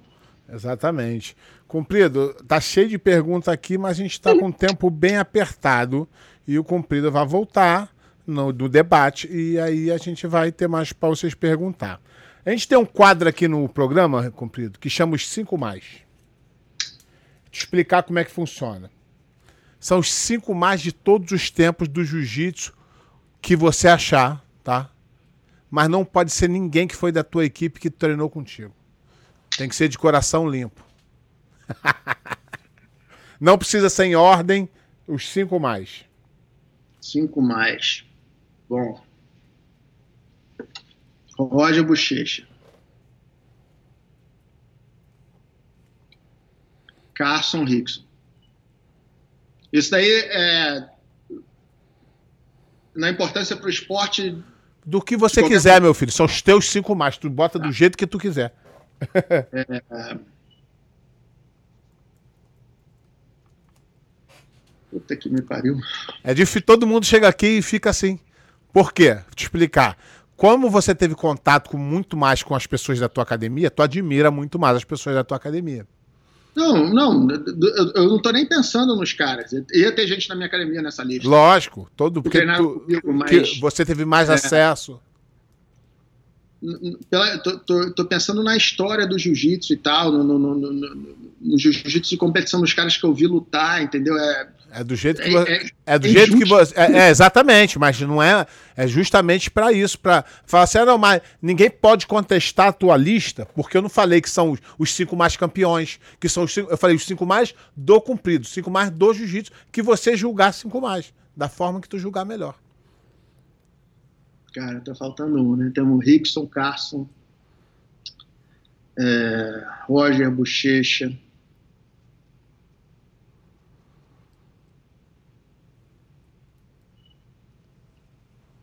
Porra, eu tô, eu tô entre dois aqui. Porra, eu tô entre dois por razões diferentes, mas que são como competidores. Eu tô entre o Saulo e o Nino. Ah, é contigo. São os cinco mais do comprido, ninguém pode se meter. É, eu vou, eu vou falar, eu vou botar o Nino, porque eu acho que as pessoas conhecem menos o Nino do que elas conhecem o Saulo.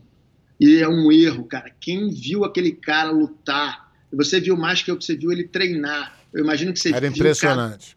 Coisa fantástica Era impressionante. Entendeu? Era um cara que tinha muito altos e baixos, né? Mas no dia que ele tava inspirado, irmão, não ia ter jeito. Porra, aquele bicho no campeonato, meu irmão, eu, eu, o que ele fazia com as pessoas, parecia, cara, que ele tava pegando uma folha de papel e amassando assim, ó. Entendeu? Então, sei lá, meus cinco são esses. É, que, Carson, Rickson, Nino, Bochecha Roger. e Roger. Tá anotado aqui. No final do ano a gente faz a contagem para ver quem o nome que apareceu mais.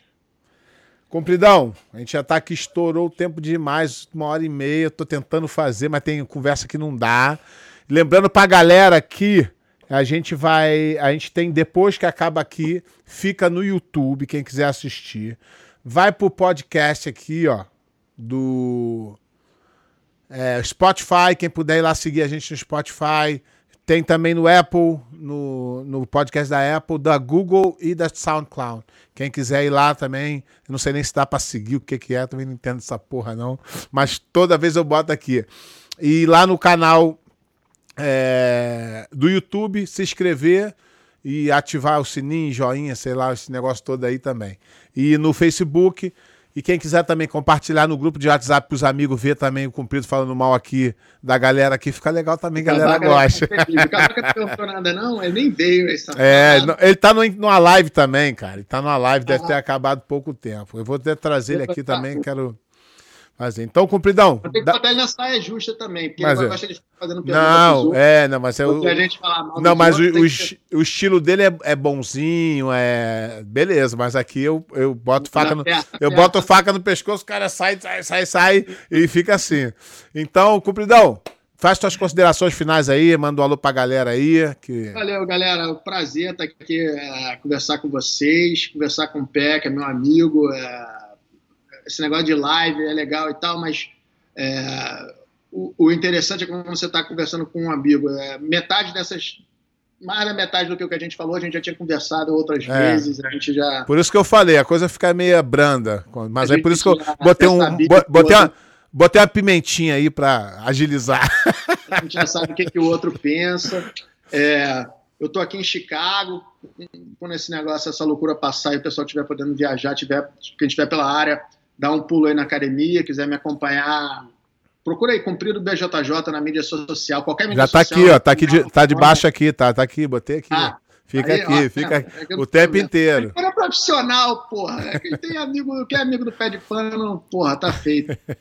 Então é isso, YouTube, eu tenho um canal do YouTube que ninguém assiste, eu tenho um monte de vídeo legal que ninguém vê, tem um tem sete views, outro tem três, outro tem dois, então quiser ir lá também.